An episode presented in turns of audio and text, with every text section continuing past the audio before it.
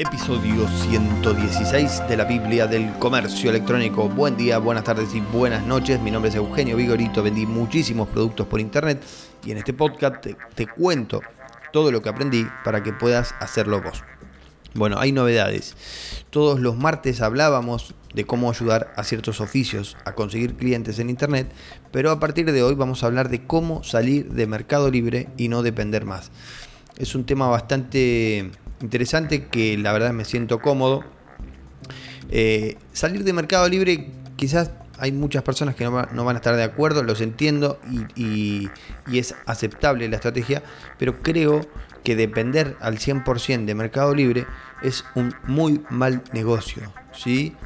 Eh, hace unos días atrás les contaba sobre un caso de éxito que les dejo el link acá abajo de un vendedor de Mercado Libre que me contrató para la consultoría. Eh, a partir de ahí es, que también entendí que hay muchas personas con esta misma, en esta misma situación y eh, me dispuse a hacer estos episodios nuevos. Esta, esta serie que es básicamente salir de Mercado Libre, es un poco de clickbait, pero em, en realidad es abrir otros canales, como les decía. La idea no es salir de Mercado Libre, repito, sino dejar de depender ¿sí? de, de este marketplace abriendo nuevos canales de ventas que nos permitan sentirnos más cómodos. Eh, repito eso, o lo, lo acabo de repetir porque hay muchas personas que piensan que yo soy un anti mercado libre. No, no es así. Eh, de hecho, me parece una estrategia muy buena vender dentro de Mercado Libre, pero lo que no me parece correcto es depender al 100%. Así vendamos millones o vendamos un par de miles, es lo mismo, depender de Mercado Libre es un mal, mal negocio, ¿sí? Ahora vamos a hablar de eso en este episodio. Pero antes de empezar, eh, les quiero contar que ofrezco consultorías personalizadas para empresas y emprendedores que quieren vender más en Internet. Incluso para estos que quieren salir de Mercado Libre eh, o abrir nuevos canales, también los puedo ayudar con la consultoría. Te ayudo con la toma de decisiones para ir por el camino correcto sin perder el tiempo. ¿sí? Me especializo en comercio electrónico, tiendas online y publicidad en línea. Elvigo.com barra consultor pueden ver más detalles sobre mi servicio. Bueno, vender en Mercado Libre no debería ser tu única entrada. Vamos a empezar con el episodio. Es común ver cientos, si no miles de vendedores maldiciendo a Mercado Libre cada vez que éste lanza alguna actualización en los términos y condiciones. ¿sí? También es común ver publicaciones en los grupos de Facebook de comercio electrónico quejándose por la baja de ventas y otras tantas teorías conspirativas en contra de los vendedores eh, por parte de Mercado Libre. Una de las más mencionadas de estas teorías eh, de Mercado Libre es que intenta sacarse de encima a los vendedores chicos y solo dejar a los grandes. Realmente da igual, ¿sí? Eh, a mí nunca me, interesó lo que haga Mercado Libre porque no dependo, pero, pero aquellos que están dentro de Mercado Libre tampoco les debería interesar demasiado, ¿sí?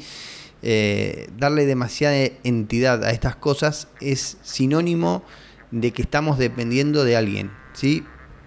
Y depender del 100% de algo no es buen negocio. Eh, puede ser cierta esta, estrategia o no, ¿sí? Como ya lo dijimos, da igual. Quizás hasta el año que viene sea cierto y luego resulta que se dan la vuelta y cambian las estrategias totalmente. Es muy común esto en Mercado Libre y especialmente en mercados latinoamericanos. ¿sí? En realidad debería ser algo menor, vuelvo a repetir, para nuestro negocio. No podemos estar dependiendo de lo que haga Mercado Libre, pero claro, hay muchos vendedores que dependen al 100% de este marketplace y por lo tanto terminan bastante estresados y preocupados. Mala señal, ¿sí? si estamos en eso es mala señal. En Argentina existen aproximadamente 15 marketplaces después de Mercado Libre, entre los cuales, para mencionar algunos, están Garbarino, Falabella, Tienda Naranja, Frávega, Linio, Tienda Supervile, Avenida.com, etcétera, etcétera, etcétera. Y para mis oyentes mexicanos y colombianos, que tengo muchos también, seguramente que no, investigué el mercado, pero seguramente que hay unos cuantos marketplaces más eh, después de Mercado Libre. ¿Por qué entonces no ir por alguno o por todos de ellos y eh, de, estos marketplaces y, meterse adentro y vender? La pregunta a esto, después de que yo sugiero a algunos vendedores, les digo esto, es, eh, me hacen una repregunta que me dicen, ¿pero se venderá algo? Claro que sí, pero eh, no tenés que esperar vender la misma cantidad que en Mercado Libre. Sacátelo de la cabeza eso todavía. ¿sí? Acá lo que vamos a tratar de hacer, lo que deberíamos tratar de hacer, es comerle puntito a puntito, eh, eh, un porcentaje a porcentaje, los, los puntos a Mercado Libre. ¿sí?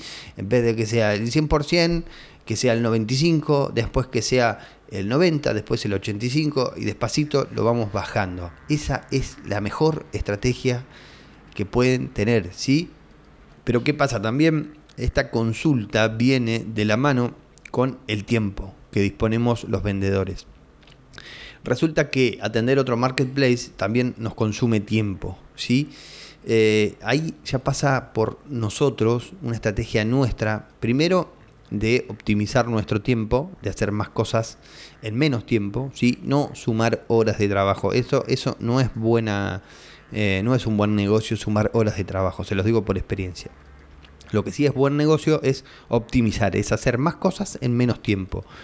Eh, no vamos a hablar ahora de productividad, pero es un poco la idea. Si no somos buenos con la productividad, vamos, hagamos un curso, mejoremos el tema de la productividad, de los tiempos. ¿sí?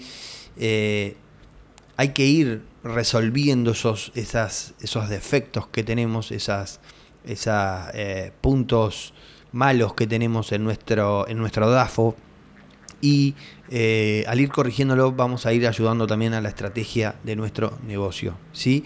Además de eso, de los marketplaces que mencionamos antes, hay que tener una tienda online propia. ¿sí? No, es que yo tuve una tienda online y la verdad que no se vende nada, no sirven para nada. Bueno, estás en el escalón más bajo de, de cuando arrancas con una tienda online no estás entendiendo cómo funciona el comercio electrónico, con lo cual vas a tener que tomártelo con paciencia e ir mejorando esos puntos. ¿sí? Escuchar este podcast eh, te, va a hacer, te va a hacer mejorar algunos puntitos.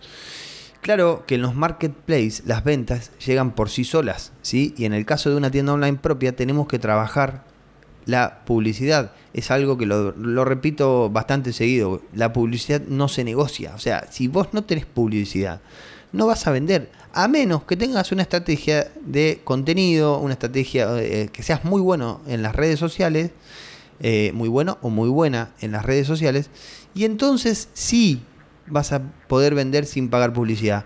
Pero si no, sacátelo de la cabeza, no hay forma, no hay forma de vender eh, sin, sin, tener esta, esto en cuenta, ¿sí? las publicidades. La publicidad paga. Siempre me preguntan, ¿cuánto hay que invertir en publicidad si quiero vender lo mismo que en Mercado Libre, pero en mi propia tienda online? Eh, la respuesta es muy sencilla. Es la misma cantidad que gastas en comisiones en Mercado Libre, es lo que tenés que invertir en publicidad. ¿sí? No, pero mira que yo gasto un montón en comisiones. Bueno, empezá por un 10% y no esperes vender lo mismo que Mercado Libre. ¿sí? Espera vender el 10% y después aumenta el 20% y no esperes vender el, lo que vendes en Mercado Libre. Espera vender el 20% y así vas escalando. ¿sí? No se manden a gastar el 100% de... No, mira que yo gasto, no sé, 100 mil pesos en, en, comisiones por mes eh, y voy a invertir eso en publicidad. No, no es buen negocio. ¿sí? Vamos a ir hablando de todas estas cosas a lo largo de todos los episodios. ¿De dónde te pensás que Mercado Libre consigue las ventas? De pagar publicidad. ¿sí? Es la principal forma de conseguir clientes desde el día en que fue creado Mercado Libre. Ellos pagan por publicidad. Luego de pagar en publicidad, tienen algunas estrategias que no le dan ni el 5% del resultado que les da la publicidad, que son las notificaciones push, el email marketing y varias más, pero la principal forma de conseguir ventas para ellos es la publicidad paga en Google Ads, ¿sí? Y Google Ads está abierto para todos, lo podemos usar cualquiera de los vendedores. Cualquiera puede usarlo, meterse, cumplís algunas políticas que no son para nada eh, eh, groseras, ¿sí? son bastante abiertas, bastante sencillas y bastante lógicas, por supuesto. Y empezás a, trabajar con la publicidad de, Google Ads, eh, teniendo en claro esto último. ¿no? Una vez que vos decís, sí, che, la verdad que Eugenio tiene razón, ¿qué estás esperando entonces para equilibrar la balanza en la cantidad de ventas? ¿Sí? ¿Es difícil? Sí, es tan difícil como empezar a vender hoy adentro de Mercado Libre. Si cualquiera persona que no tenga experiencia en Mercado Libre quiere entrar, se encuentra con un montón de cosas eh, bastante difíciles, ¿sí? Para que los que no tienen experiencia. Eh, entonces, ¿es difícil? Sí, claro que es difícil. Eh, igual de difícil que empezar a vender en Mercado Libre, empezar a competir con otros vendedores, que te denuncian las fotos, que contenido, que eh, no sé, que los títulos están mal, que las imágenes me las rechazan, etcétera, etcétera, etcétera. Se puede, perfectamente se puede, ¿sí? Es perfectamente posible. Entonces, la última sugerencia y consejo es quédate en el podcast y todos los martes voy a publicar un episodio sobre este tema para ayudarte a no depender más de Mercado Libre. Menciona a elvigo.com en redes sociales para recomendar este episodio y ayudar a otros vendedores de Mercado Libre. Como siempre, espero que les haya servido esta idea para generar más venta. No olviden tocar ahí el botón seguir si les gustó este, este episodio para escuchar los próximos que vengan. Y nos escuchamos mañana en el próximo episodio de la Biblia del Comercio Electrónico. Chau, chau.